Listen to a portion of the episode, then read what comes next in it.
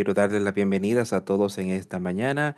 Vamos a empezar el servicio de esta mañana cantando una canción que está en nuestro libro de villancicos, sería el número 21, Oh Pueblecito de Belén.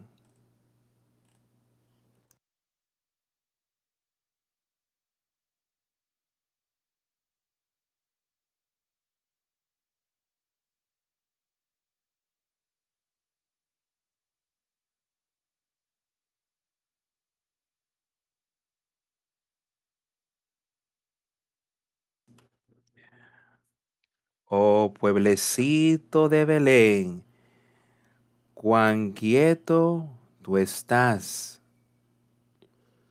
Los astros en silencio dan su bella luz en paz. Mas en tus calles brilla la luz de redención, que da a todo hombre la eterna salvación.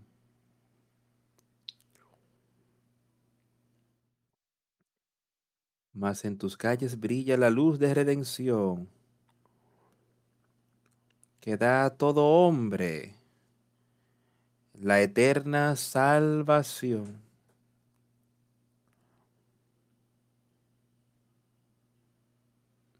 Nacido el Mesías ha, y en su derredor los santos ángeles de Dios vigilan con amor. Alábenlo los astros, las nuevas proclamad que a los hombres dan la paz y buena voluntad. Oh, cuán inmenso el amor que nuestro Dios mostró al enviar un Salvador, su Hijo nos mandó. Aunque su nacimiento pasó sin atención, aún lo puede recibir el manso corazón.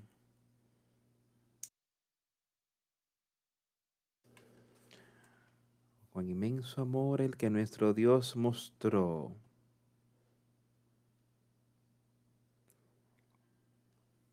Al enviar un Salvador, su Hijo nos mandó.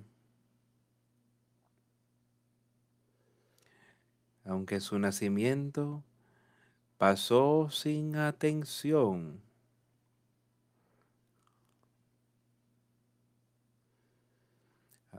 aún lo puedes recibir el manso corazón.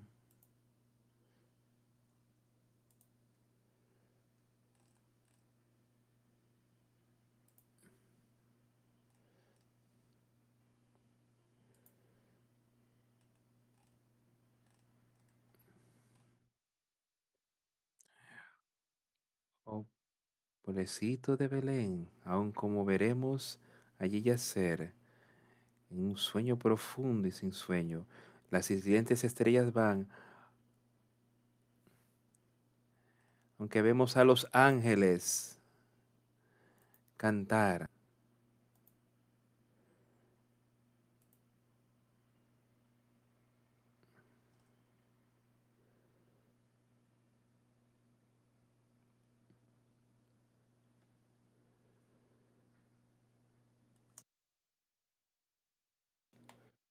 El nacimiento de nuestro Señor y Salvador Jesucristo fue algo maravilloso para todos.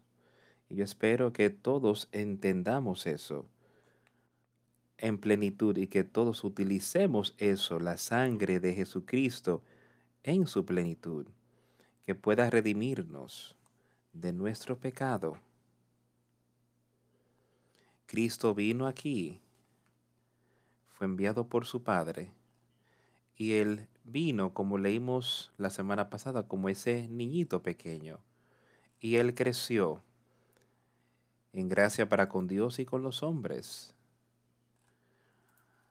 Hasta que alcanzó la edad de más o menos 30 años y después fue bautizado por Juan. Y empezó su ministerio. Empezó a predicar y a enseñar las maravillosas palabras de vida, pero condenó al hombre, condenó las obras de la carne, condenó las maneras en las que el hombre se veía a sí mismo, de cómo ellos querían vivir su vida, en vez de cómo Cristo la estaba viviendo. Y pidió la gracia para con los hombres, pero la mantuvo para con Dios y habían otros en donde estaba el hombre y mujeres aquí sobre la tierra que, creyeron y mantuvo su favor. Ellos creyeron en él y lo siguieron hacia la victoria. Y algunos creyeron por un tiempo y se alejaron. Pero Él está ahí, ese mismo Jesús que fue resucitado de la tumba ese mismo Jesús está vivo hoy, está a la diestra de Dios el Padre, con esa mano extendida para ti y para mí. Y yo espero que, como hemos pasado por este tiempo, que hemos mantenido estas cosas en mente, que esta es la razón, esta es la única razón para ello. El regalo más grande que el hombre haya conocido vino en la forma de Jesucristo y vino en la forma del Espíritu Santo, que Dios dijo, os enviaré un consolador, le daré paz, le daré esperanza, le daré un espíritu de poder. Y todas esas son las promesas de Dios, porque Jesucristo vino aquí a la tierra y como Él venció todas las cosas para nosotros, estas son las promesas que Él nos ha dado y todos podemos recibirla y todos podemos entender eso. Y lo maravilloso es que está ese regalo. O sea, lo vemos en este tiempo del año, en esta última semana. Yo creo que se hicieron muchos regalos a personas. Algunos serían muy pequeños, otros realmente grandes, grandiosos. Algunas personas lo hubiesen apreciado que apenas lo hubiesen dicho, bueno, esto es simplemente otra cosa que alguien me ha dado. Pero ese regalo de Dios debería ser visto por nosotros como el, lo más maravilloso que alguna vez no pudiese haber acontecido, que Jesucristo y Dios el Padre nos amaron de tal manera y como vieron que éramos, estamos perdidos y en pecado, y que estaríamos condenados al infierno por la eternidad, Él envió a su Hijo y venció todas las cosas. Dijo, yo os daré el Espíritu, mi Espíritu os daré, Espíritu Santo, para que ustedes puedan vencer y yo perdonaré vuestros pecados. Vuestros pecados han sido perdonados porque Jesucristo los venció.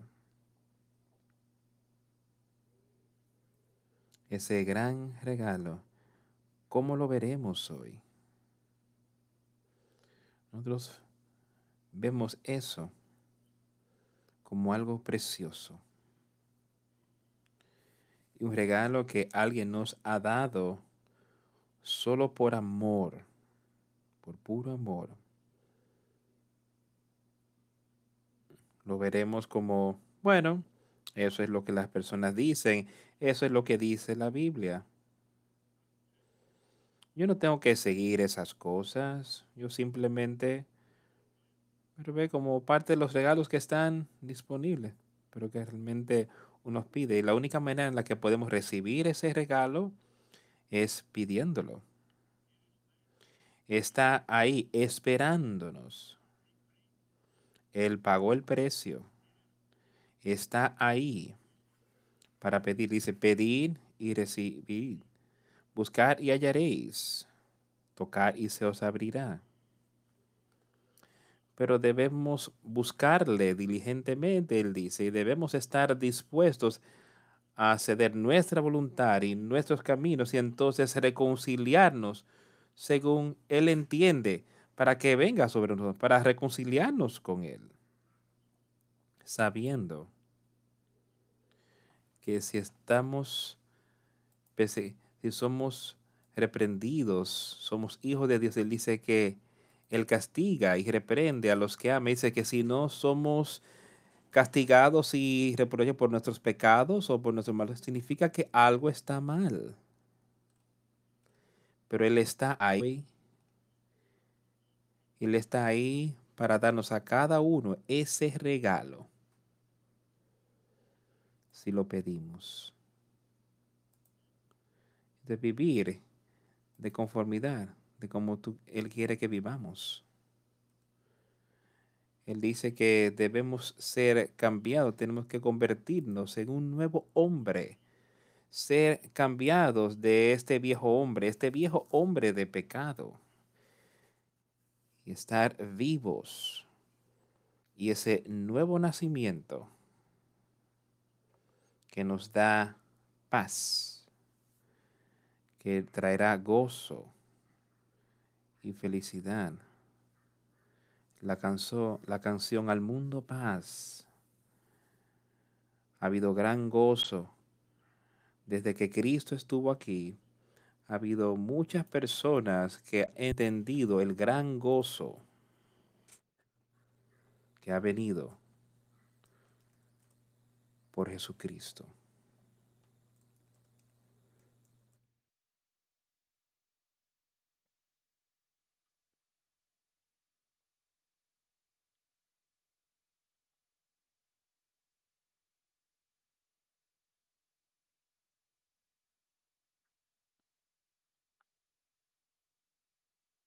Me parece que vamos a ir otra vez al capítulo número 9 de Mateo.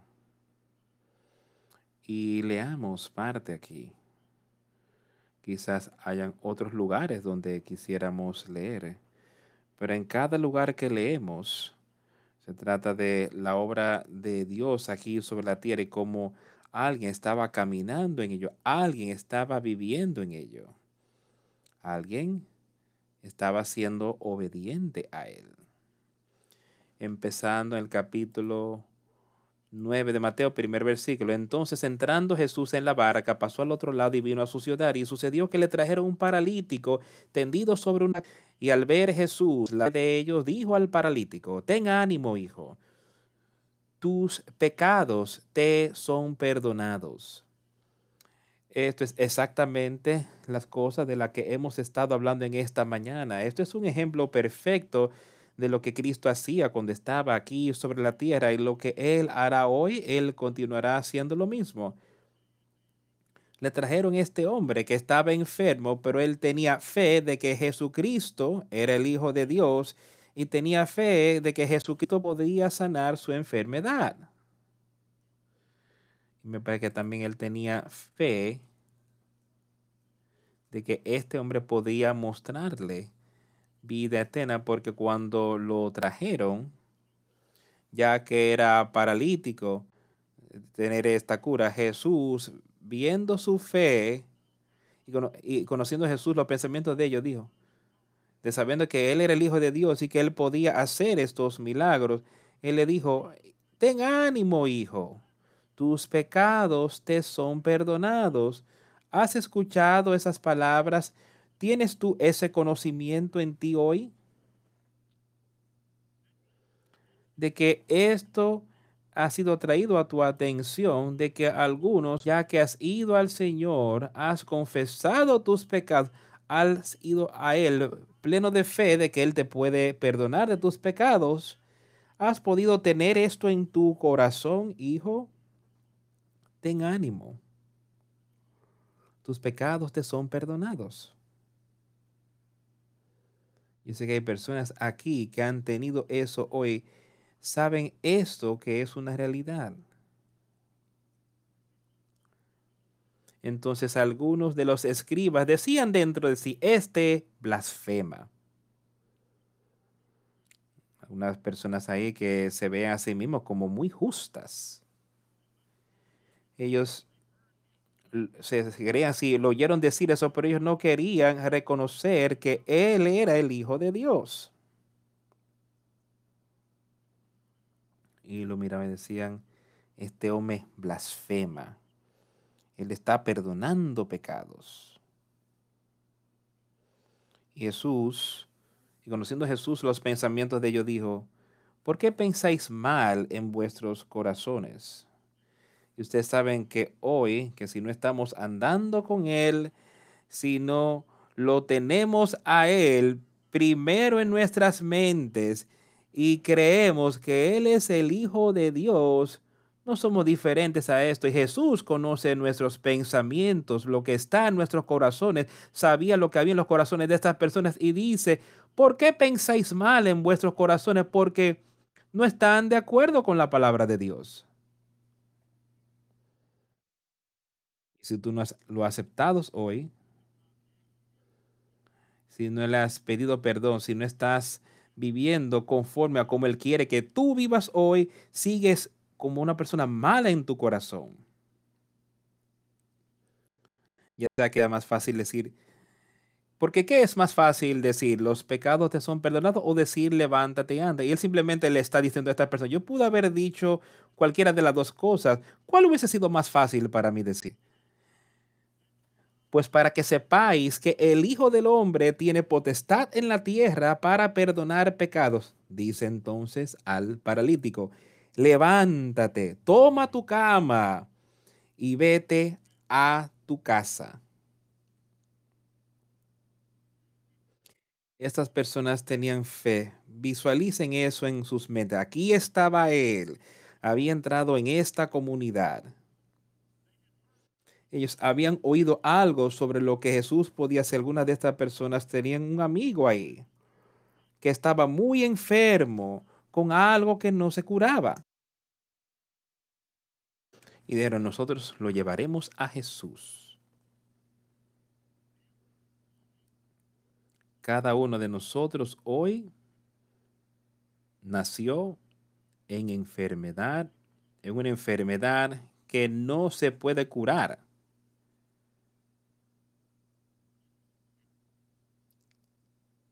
Eso es heredando el pecado original. Eso es heredar. Y eso por medio de Adán y Eva. Vinimos aquí enfermos espiritualmente, para que tú y yo no podemos curar eso. Ningún hombre aquí en la tierra puede curar eso. La única manera en la que se puede curar, la única manera en la que podemos tener eso quitado, es exactamente lo que ocurrió aquí, teniendo fe en Jesucristo, nuestro Señor y Salvador. Y yendo a Él y pidiendo que seamos sanados espiritualmente. ¿Por qué pensáis mal en vuestros corazones? ¿Creen esto? ¿Estás listo a rendir tu voluntad? ¿Estás listo a entregársela a Él, ponerlo en sus manos? Esto es lo que estas personas hicieron. Sabían que no podían hacer nada al respecto, pero dijeron, ay, no, que sí puede. Iremos a Él, tengo fe en Él, yo sé que Él puede curarme. ¿Y qué hicieron? Lo condenaron por eso. Pero solamente miró a estas personas que estaban condenándolo y dijo, porque ¿qué es más fácil decir los pecados te están perdonados o decir levántate y anda? Y miró a aquel y miró aquel al paralítico, levántate, toma tu cama y vete a tu casa. Y entonces él se levantó y se fue a su casa. Él fue obediente.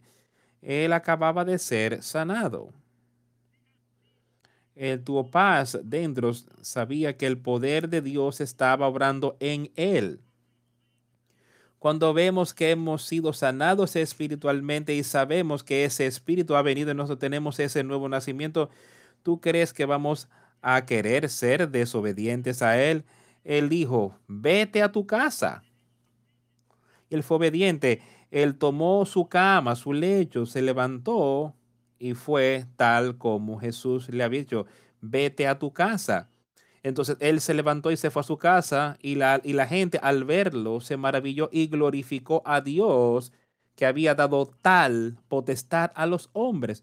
¿Has podido ver eso en personas en nuestro día? ¿Has podido ver el poder del Espíritu Santo obrando en ellos? ¿Has visto a personas que vivían en pecado ser regenerados a una vida de santidad? ¿Has visto que ellos han dejado ese pecado para vivir una vida de santidad?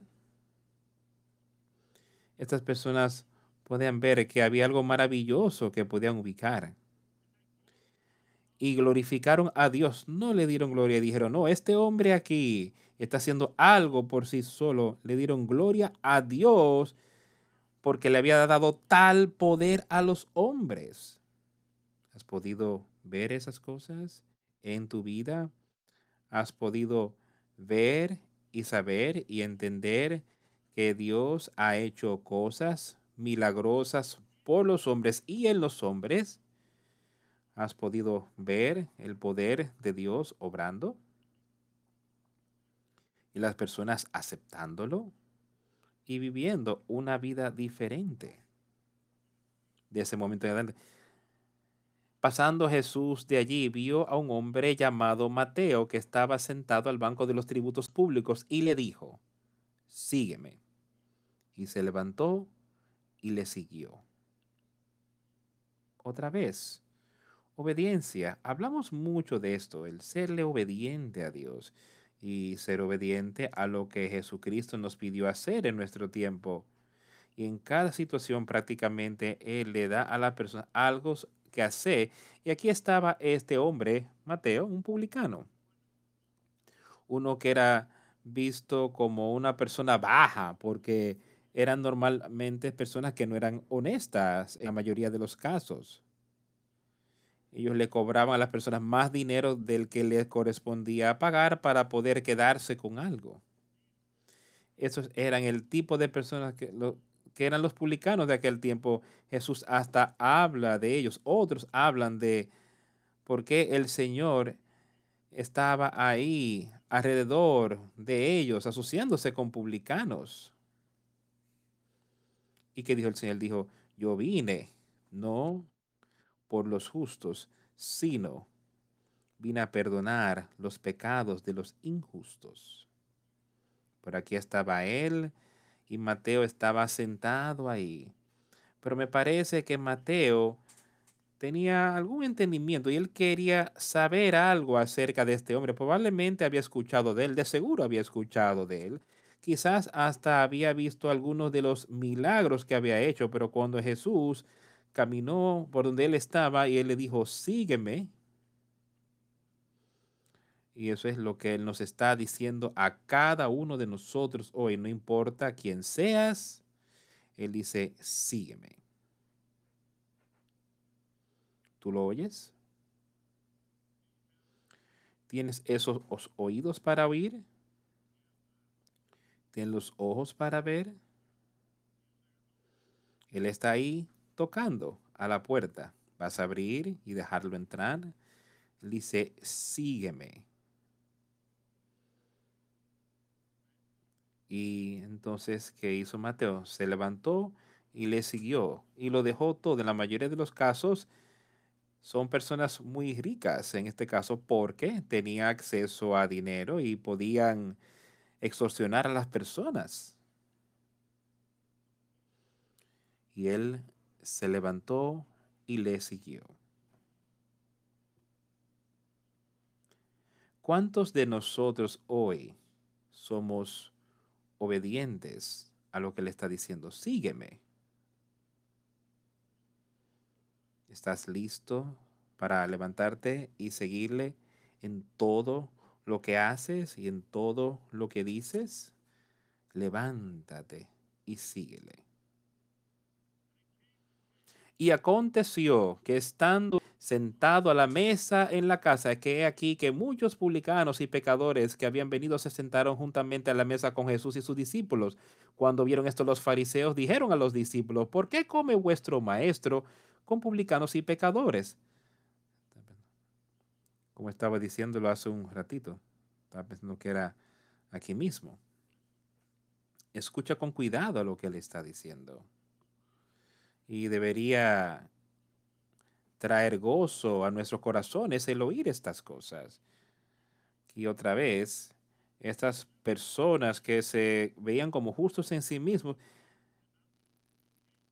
dice, y aconteció que estando él sentado a la mesa en la casa, hay aquí que muchos publicanos y pecadores que habían venido se sentaron junto a mesa en la mesa con Jesús y sus discípulos. Yo creo que probablemente él fue a la casa de Mateo. Quizás en, otras escrituras habla al respecto, pero aquí estaba él, él fue, se sentó con él y con sus discípulos. Muchos publicanos y pecadores vinieron y se sentaron con él con él y sus discípulos ahí. Y cuando lo vieron estos los fariseos, estas personas que se consideraban justas en sí mismos, que sentían que ellos estaban caminando con Dios, pero lo hacían según sus condiciones, no estaban dispuestos a aceptar al Mesías, no estaban dispuestos a aceptar a Jesucristo como el Hijo de Dios. ¿Por qué come tu maestro con publicanos? y pecadores no se asociarían con ese tipo de personas. Pero al oír esto Jesús les dijo, aquí Jesús oyendo las palabras, Jesús sabiendo lo que estaba ocurriendo, Jesús sabe lo que está ocurriendo ahí en tu corazón hoy, sea que lo estés aceptando o no, o si simplemente estás aquí hoy y tu mente está en algún otro lugar y no estás escuchando a su palabra, ¿lo vas a seguir? ¿Qué está diciendo él ahí? ¿Qué está diciéndoles? Al oír esto les dijo Jesús, los sanos no tienen necesidad de médico, sino los enfermos. Simplemente mire eso naturalmente. Eso es lo que él les estaba diciendo. Escuchen con cuidado y hoy si no tenemos algo que esté mal con nosotros, no vamos a correr al médico cada vez que da vuelta decir, ah, bueno, déjame ir a visitarlo. Pero si hay algo que sí está mal, podríamos ir y consultar con un médico que nos pueda ayudar.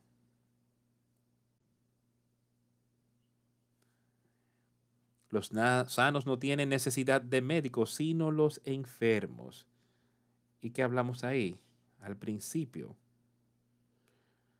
del servicio. Estábamos leyendo la primera parte de este capítulo, que hubo algún hombre que estaba enfermo. Lo llevaron al gran médico, Jesucristo. Te señalo a Él en el día de hoy. Huye a Él. Ahora, Él dice, pero id pues y aprended lo que significa. O sea, ustedes entienden. Yo quiero que ustedes piensen en lo que yo les acabo de decir. Y pues y entiendan, piénsenlo y aprenden lo que yo he dicho. Ve y aprender lo que eso significa. Yo misericordia quiero y no sacrificio. Porque no he venido a llamar a justos, sino a pecadores al arrepentimiento. todos estamos muertos en pecado. Cada uno de nosotros. Como dijimos anteriormente, todos hemos llegado en pecado. Pero Él dice, misericordia quiero y no sacrificio. Él quiere misericordia para cada uno de nosotros. Él no está buscando un sacrificio. Él está buscando que nosotros nos arrepintamos él está buscando en darnos esa misericordia, ese amor, ese Espíritu Santo.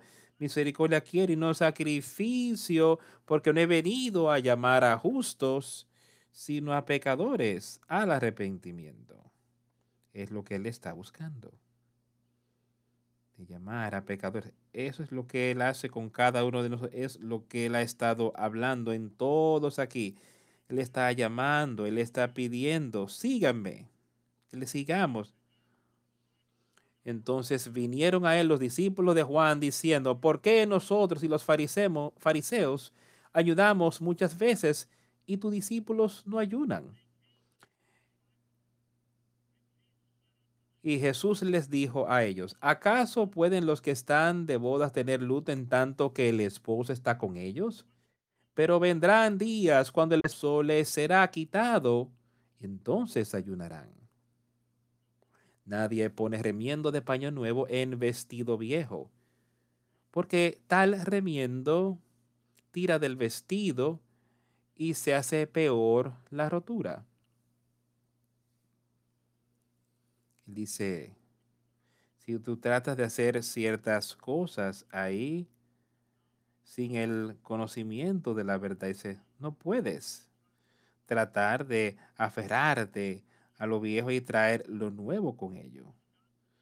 Tiene que ser igual. Remiendos viejos, o sea, el material viejo, tela vieja, nuevo vestido, nuevo material. Deshazte de lo viejo, trae lo nuevo. Y utiliza lo nuevo para mantener fuerte ese nuevo espíritu. Utiliza ese nuevo espíritu para mantenerlo fuerte. No estés buscando y no trates de mezclar el viejo espíritu y el nuevo espíritu juntos. No va a funcionar. Ningún hombre, nadie pone remiendo de paño nuevo en vestido viejo porque tal remiendo tira del vestido y se hace peor la rotura. Ni echan vino nuevo en odres viejos. De otra manera, los odres se rompen y el vino se derrama. Y los odres se pierden, pero echan el vino nuevo en odres nuevos. Y lo uno y lo otro se conservan juntamente. De eso él está hablando, desastre del viejo hombre. ¿Cómo? Por fe en Jesucristo, pidiéndole a él que te perdone de tus pecados. Y así como Él había dicho aquí, así como Él ha esto con estos otros, te va a perdonar a ti, Él, ya como le prometió a ellos.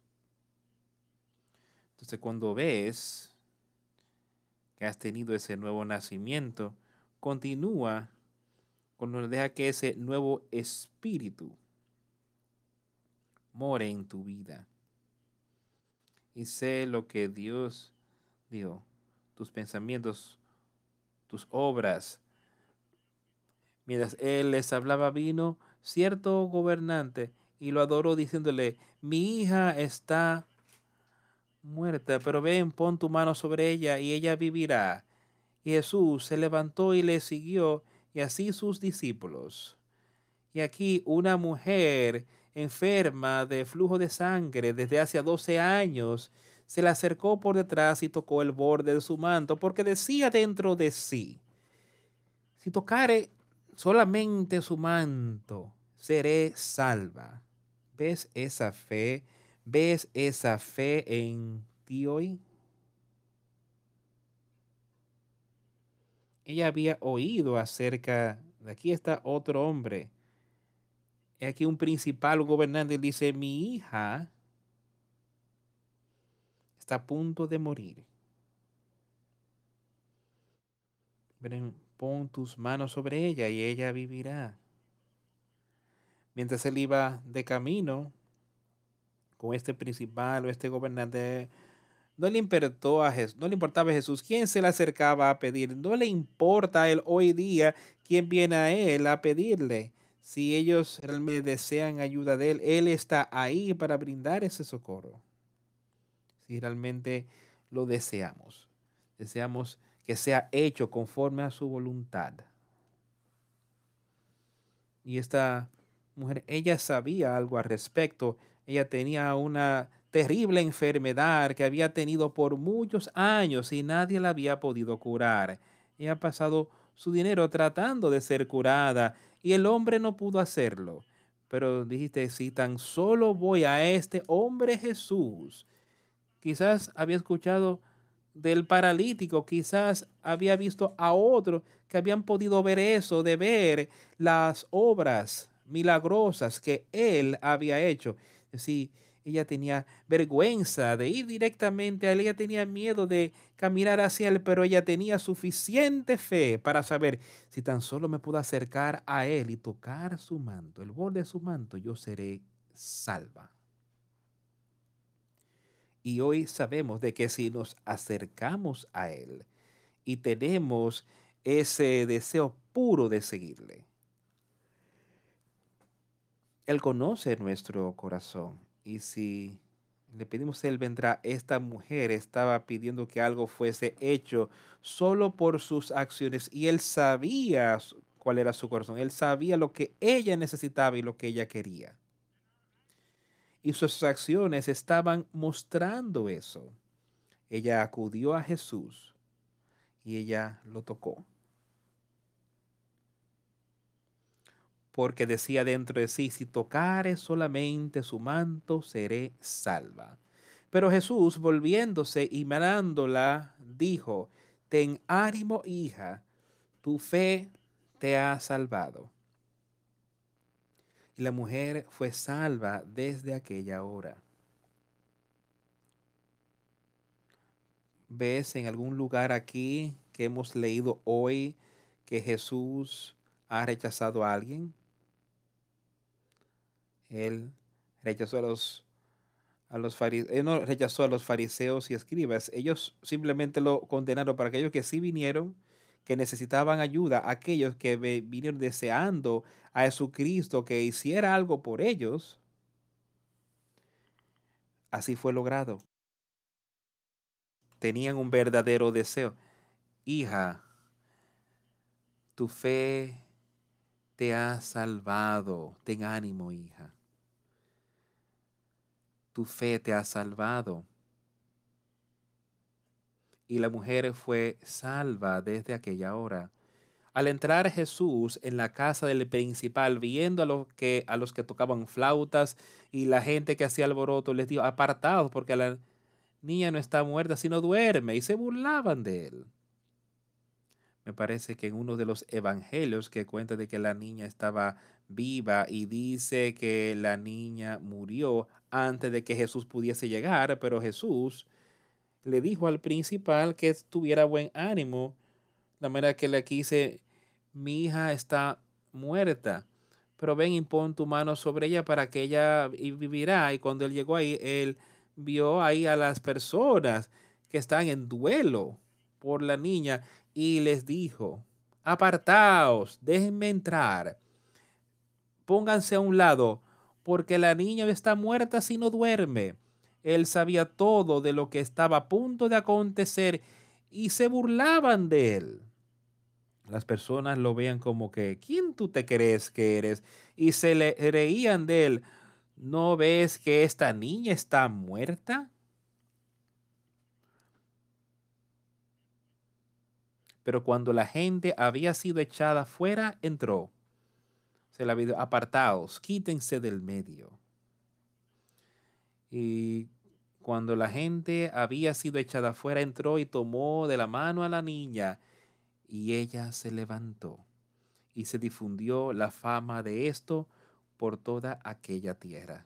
Me parece que en, otro de los evangelios cuenta que él quizás tenía todos los demás. Le dijo a todos los demás que salir, quizás un, par de sus discípulos, quizás el padre la madre que entraron con él. Y le dijo a ella que se levantara. Y su espíritu volvió a ella y la niña se levantó. Y se difundió la fama de esto por toda aquella tierra. Hemos leído sobre varios milagros que Jesús hizo cuando estaba aquí sobre la tierra. Y yo creo que Él hizo eso así como si yo hubiese estado ahí y hubiese sido un testigo ocular. Porque yo creo que en las palabras en estos libros están las verdades de Dios. Y yo creo que hoy Él puede sanarnos de nuestra naturaleza pecaminosa así como Él lo hizo en el día de Pentecostés. Cuando aquellos que estaban ahí recibieron el Espíritu Santo. Yo creo que eso puede ocurrirle a cada uno de nosotros, así como nosotros estábamos muertos en nuestros pecados, así como este estaba aquí, el Espíritu, el Espíritu había salido de ellos, pero él entró, impuso sus manos sobre ellos y el Espíritu volvió y ella se levantó. Él ella vivió de nuevo. Y eso es exactamente lo que nos puede ocurrir espiritualmente. Podemos ser resucitados por el Espíritu Santo.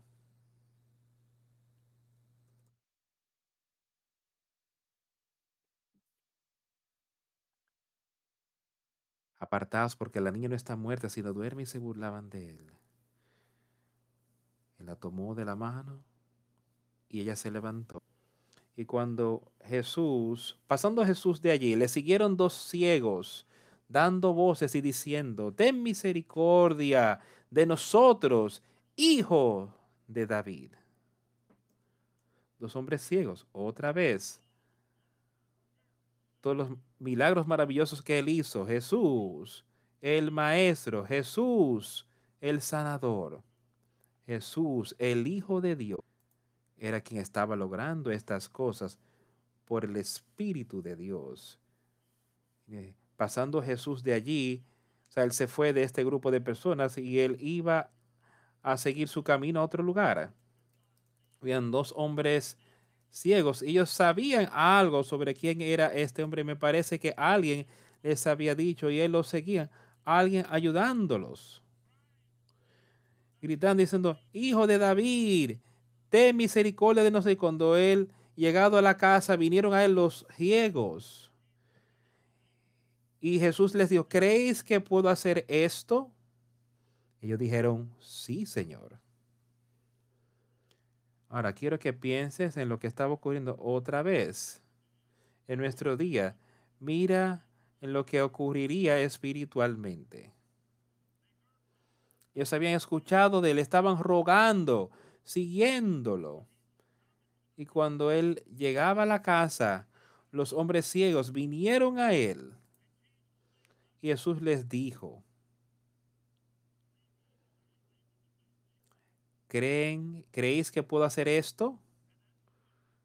Eso es lo que nosotros tenemos que estar haciendo espiritualmente, pidiéndole, Señor Jesús, danos nuestra vista danos los ojos espirituales para que podamos ver. Si tan solo decir que son ciegos, yo puedo darles la vista. Pero dice, si dicen que ustedes ven, yo no puedo hacer nada por ustedes. Esos hombres entendieron que ellos no podían ver de manera natural. Ustedes deberían saber y entender que no podemos ver espiritualmente sino por el Espíritu Santo rogándole, devuélvenos la vida. Y le siguieron. Ellos no simplemente lo siguieron un poquito y se devolvieron. Ellos no hicieron eso. Ellos le siguieron el camino completo hacia donde él iba. Para que cuando él llegara a la casa a la que iba, el ciego se le acercó a él. Lo siguieron. Siguieron buscándole no se dieron por vencido. Jesús les dijo, ¿creéis que puedo hacer esto? Ellos dijeron, sí, Señor. Entonces les tocó los ojos diciendo, conforme a vuestra fe os sea hecho. ¿Entienden lo que él les dijo ahí? Conforme a tu fe, o sea, hecho conforme a vuestra fe sean abiertos sus ojos. Si no tienen fe, sus ojos no serán abiertos. Si tienen gran fe en Jesucristo, en lo que yo puedo hacer, vuestros ojos serán abiertos. Eso es lo que le está diciendo. Conforme a vuestra fe os sea hecho. Y él había visto la fe que ellos tenían. Ellos lo seguían y lo siguieron todo el camino a donde él llegó. Llegaron a la casa. Bien. ¿Qué puedo hacer por ustedes? ¿Ustedes creen que os puedo devolver la vista? Sí, creemos eso.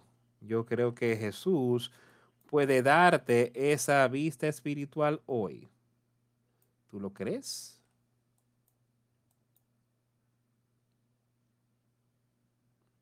Conforme a vuestra fe os se ha hecho. ¿Eres fuerte espiritualmente o eres débil espiritualmente? el poder de Dios sea contigo, así como es tu fe. Puedes superar, puedes vencer a Satanás, puedes andar de conformidad con su palabra, conforme a vuestra fe os sea hecho.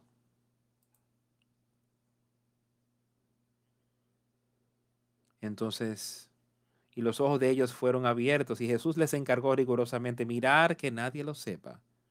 Pero salidos ellos, divulgaron la fama de él por aquella tierra. Ellos no fueron obedientes a lo que Jesús les había dicho, que ningún hombre lo sepa, pero lo difundieron como quiera. Ellos no podían contener lo que Jesús había hecho, pero yo no, puedo, puedo decirle que yo no entienda por qué Jesús o sea, que ningún hombre lo supiera. Pero ellos divulgaron.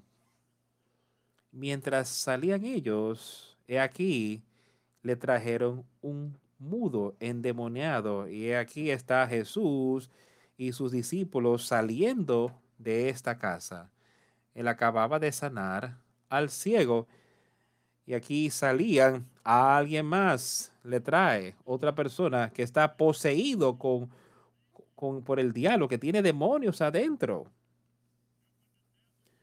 Y echado fuera el demonio, el mudo habló.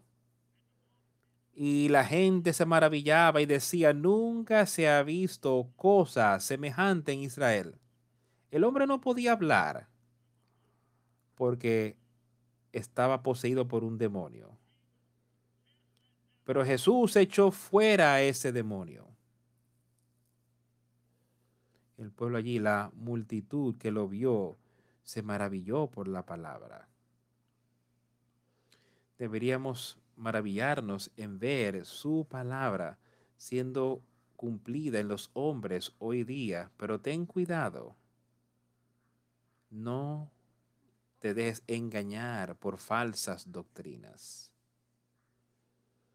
sino reconcíliate con la palabra de Dios y con Jesucristo y anda con Él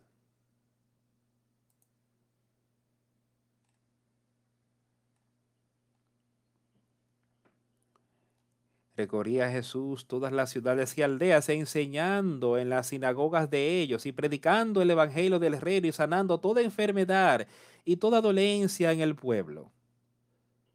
Y al ver las multitudes, tuvo compasión de ellas, porque estaban desamparadas y dispersas como ovejas que no tienen pastor.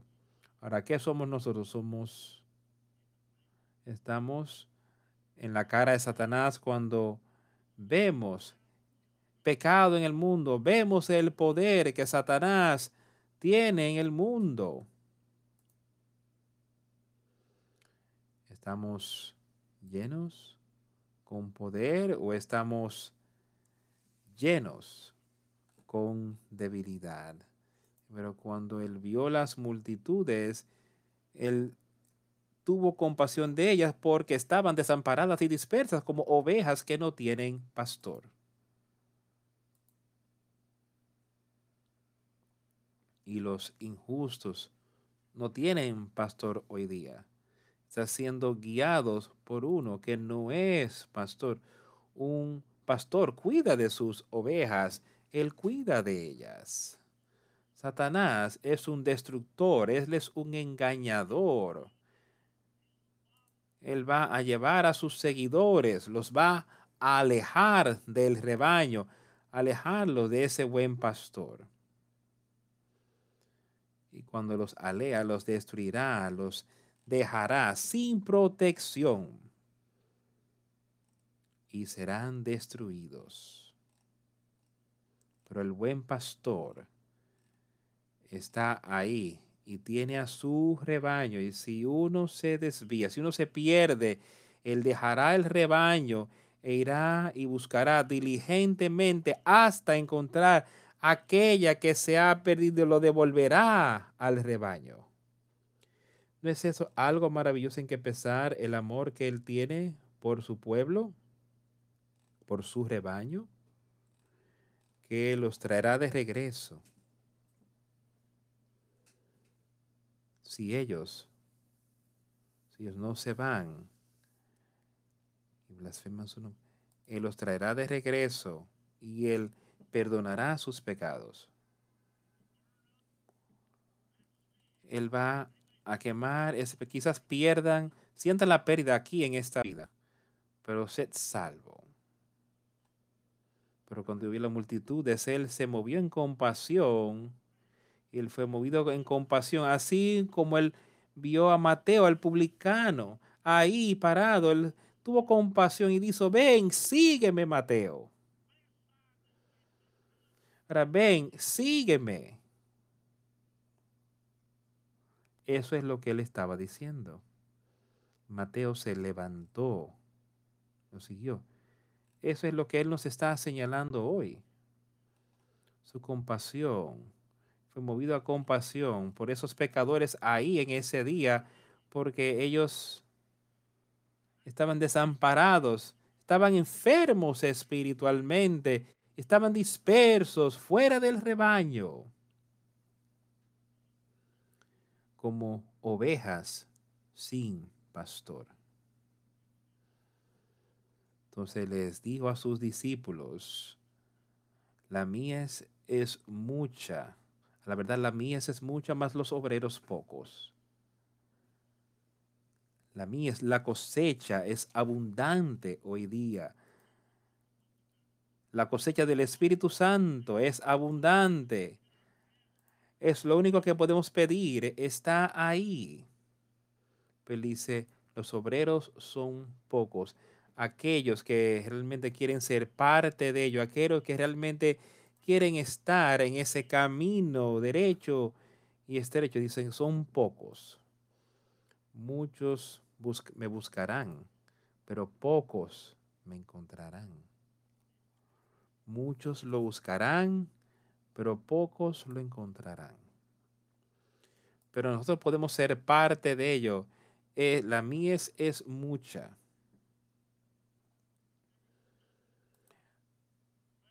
No hay nada mejor para, para ti y para mí, sino ser uno con Jesucristo y Dios el Padre.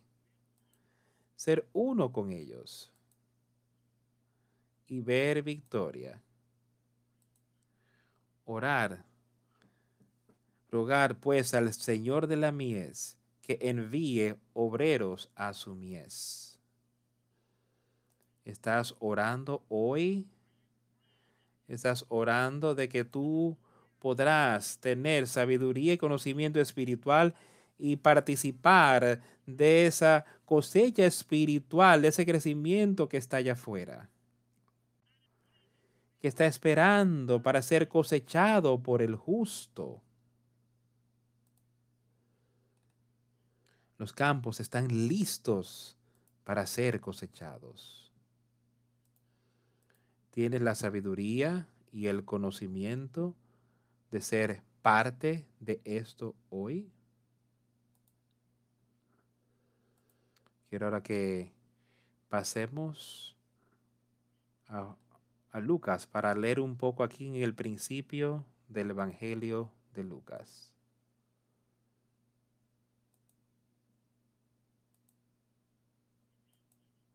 La semana pasada leíamos sobre el nacimiento de Jesús y sobre todas las cosas de cómo Dios había creado la tierra y la había hecho bueno, pero el pecado había llegado.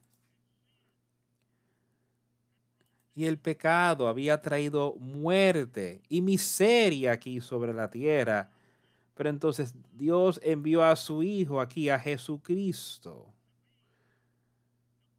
para traer paz y esperanza y felicidad a toda la humanidad. Ahora leamos aquí en el principio de sus obras aquí, las obras de Jesús, en el capítulo número 4 de Lucas. Jesús, lleno del Espíritu Santo, volvió del Jordán y fue llevado por el Espíritu al desierto. Ahora él estaba ahí en el río Jordán, había sido bautizado por Juan. Ahora dice que al regresar, él estaba lleno del Espíritu Santo, lleno del Espíritu de Dios. No había nada, de espacio ahí para maldad ni pecado ya.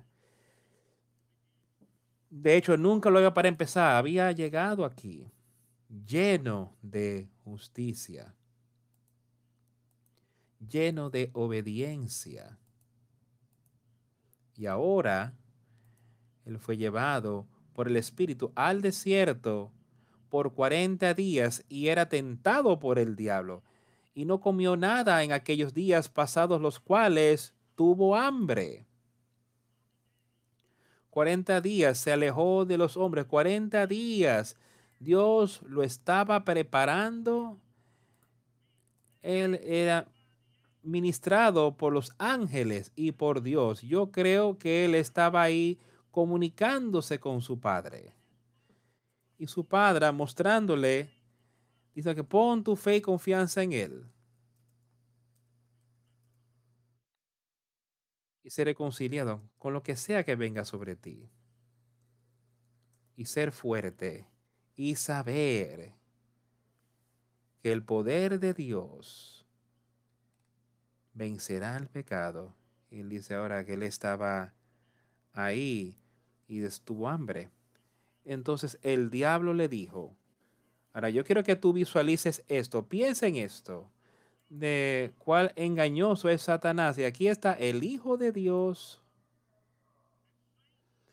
Y Satanás ahí dice que él fue tentado aún mientras estaba ahí en el desierto.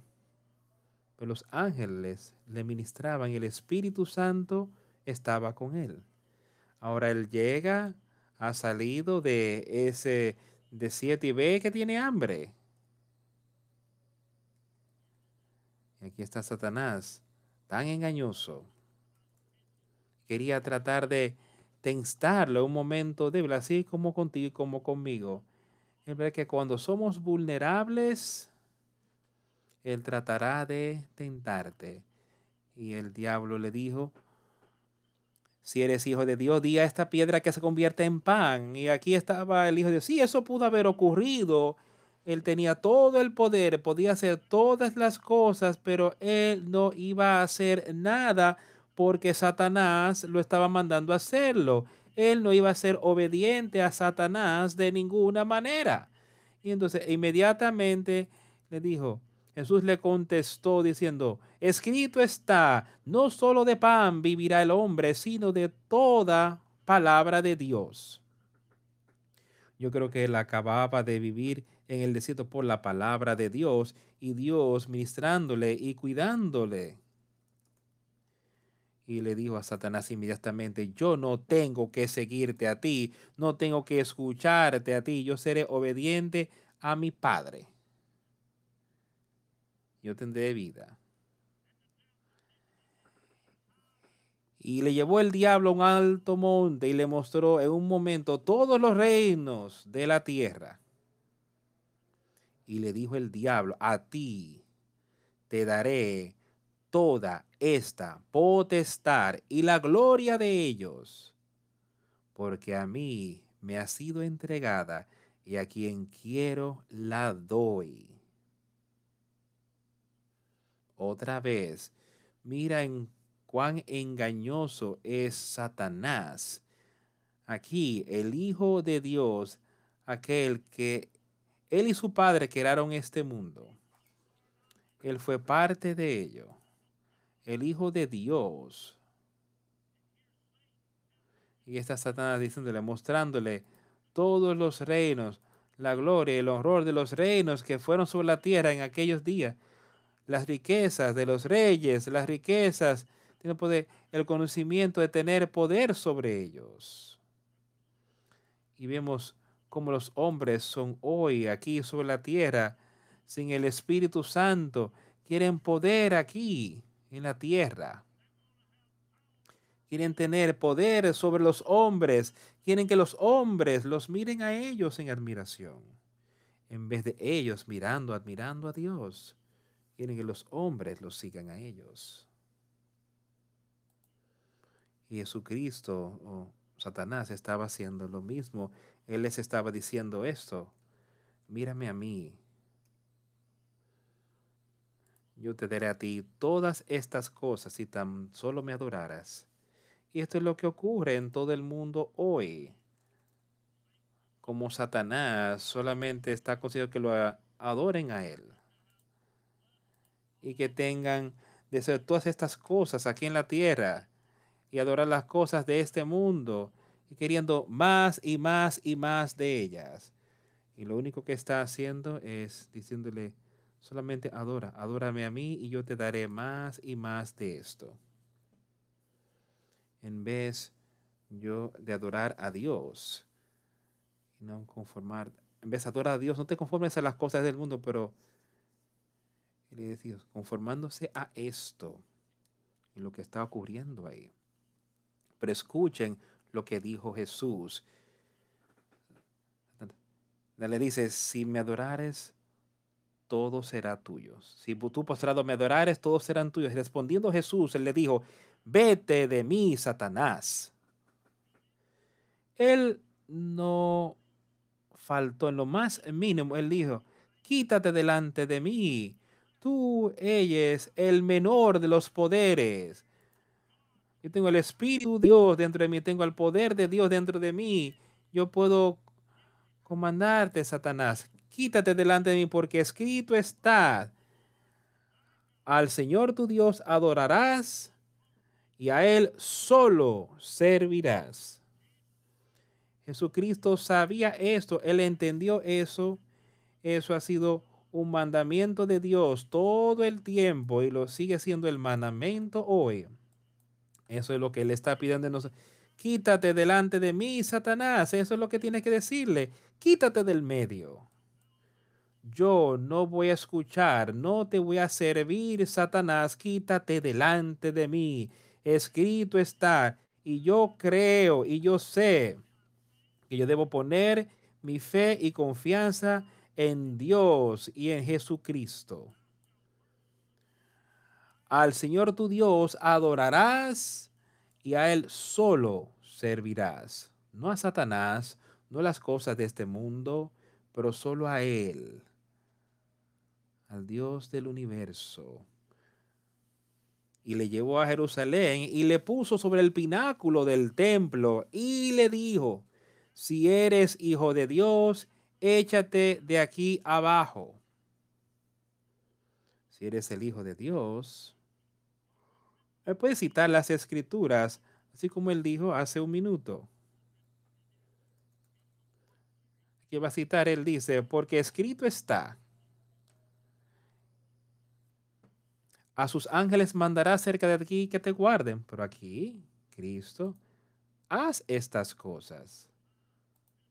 Súbete en este pináculo de la iglesia de varios pisos de altura y salta. Dice ahora, porque escrito está, a sus ángeles mandará cerca de ti que te guarden y en las manos te sostendrás para que no tropieces con tu pie en pie. Estas cosas están escritas. ¿Por qué no le muestras eso a las personas? ¿Por qué no les muestras a las personas el poder de Dios? Haciendo estas cosas. ¿Satanás alguna vez te tentó en este tipo de cosas? Tentarte a hacer algo que las personas entonces puedan ver al Espíritu de Dios en ti, eso no sería correcto. Y eso no es para nada lo que Dios quiere que hagamos. Oye, lo que le está diciendo inmediatamente Jesús, Jesús contestó y le dijo, escrito está, no tentarás al Señor tu Dios. Y además deberíamos hacer cosas para tentar al Señor tu Dios, jamás. Pero quiero que veas y sepas como ese hombre Jesucristo, aquel que vino a la tierra, el que acabamos, al cual le acabamos de celebrar su nacimiento, como él vino y como él empezó su ministerio aquí en la tierra. Como él empezó, él había estado viviendo aquí en la tierra y él creció en estatura y en favor para con los hombres. Eso es lo que él dice. Para ahora aquí está él. Satanás inmediatamente tentándole, probándole, probando el Espíritu Santo. Pero él fue fuerte, él estaba lleno de confianza, él estaba lleno del poder de Dios. Él superó, venció a Satanás inmediatamente. Y tú y yo podemos hacer lo mismo. Tú y yo podemos tener ese mismo espíritu porque Él vivió, porque Él vino aquí en la tierra, porque Él murió en esa cruz. Podemos superar todas esas cosas y podemos ver victoria en Jesucristo. Cuando el diablo había terminado toda su tentación, se apartó, apartó de él por un tiempo. se apartó de él por un tiempo. Estoy seguro que podemos ver que Satanás estaba ahí, Satanás lo estaba tentando, pero lo superó todo. Y él vio la victoria, aún cuando tenía que, llegado hasta el final, él tuvo que ver, ver, ver el engaño, Ve cómo fue traicionado por sus amigos cercanos y todos sus discípulos, entonces dejándolo. Lo habían abandonado.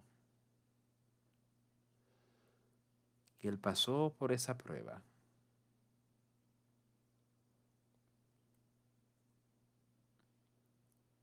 Esa cruel prueba que él tuvo que pasar. se le pusieron la corona de espinas, después se burlando de poniendo la túnica púrpura como rey, golpearon su cabeza.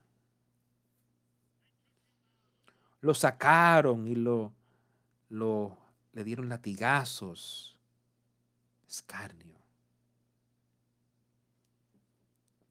Y después lo tomaron y lo clavaron a una cruz. Y nunca, nunca él respondió, jamás. Él pecó. Sino que dijo, Padre, perdónalos, pues no saben lo que hacen. Ese es el poder de Dios que estaba dentro de él, que él pudo pasar por todas esas cosas y nunca tuvo resentimientos contra nadie, sino dijo, Padre, perdónalos.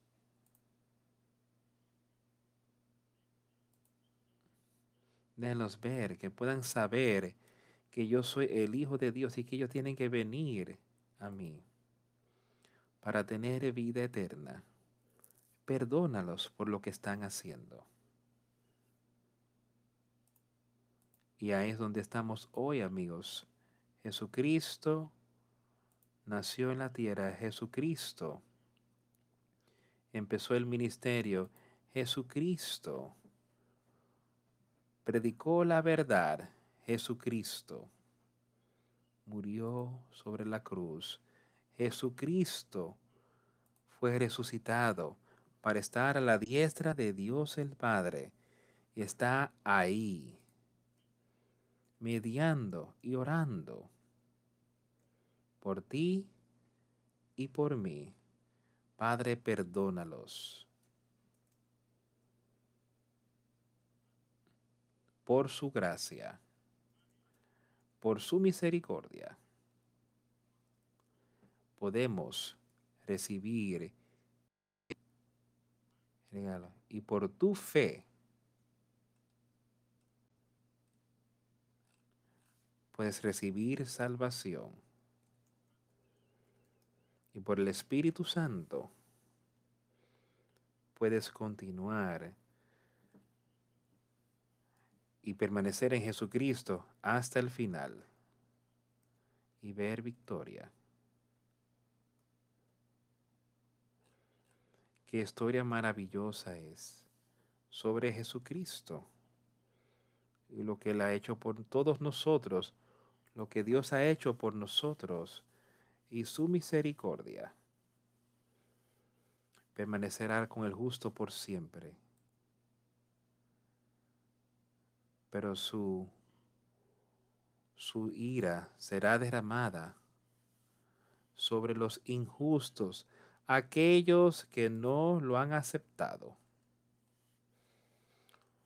Su ira será derramada. Pero qué día, qué día maravilloso se acerca.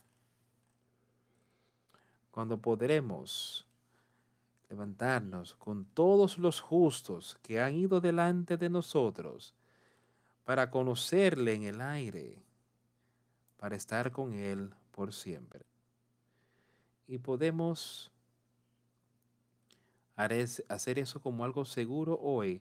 Tú puedes hacer un llamado a una elección bien, aceptándolo a Él, siguiéndole a Él,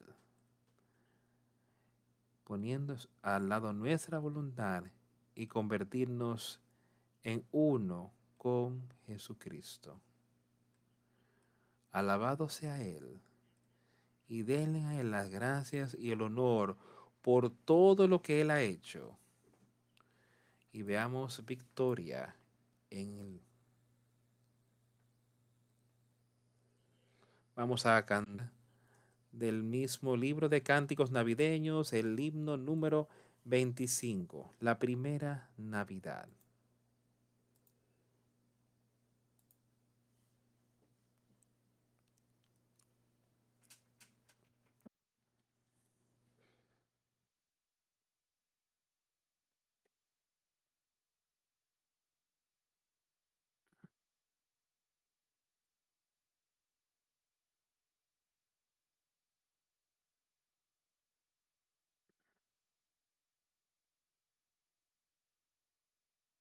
La primera Navidad un coro se oyó, a humildes pastores el cielo cantó.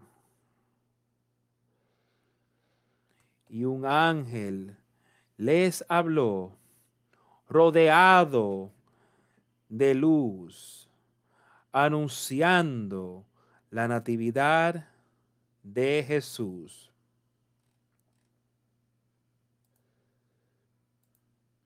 Noel, Noel, Noel, Noel. Hoy ha nacido el rey de Israel. La estrella de Belén a los magos guió. En la noche silente en Judea brilló. El pesebre encontraron siguiendo la luz y le dieron presentes al niño Jesús. Noel, Noel. Noel, Noel, hoy ha nacido el rey de Israel.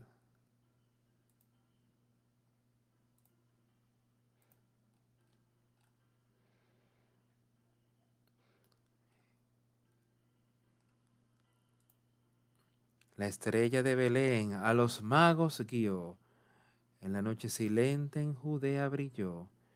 El pesebre encontraron, siguiendo la luz.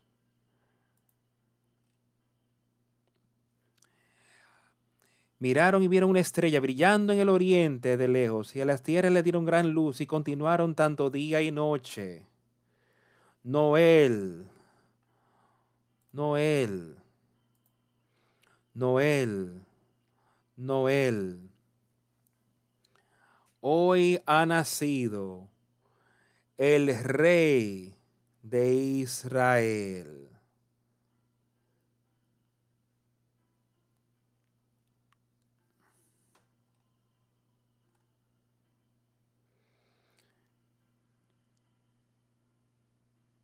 Miraron otra vez y vieron una estrella brillando en el oriente, lejos de ellos. Andando y a la tierra le dieron gran luz y así continuó tanto día y noche.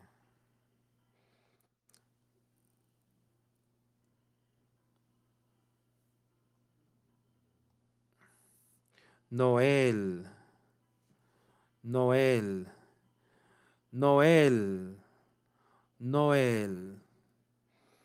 Hoy ha nacido el rey de Israel.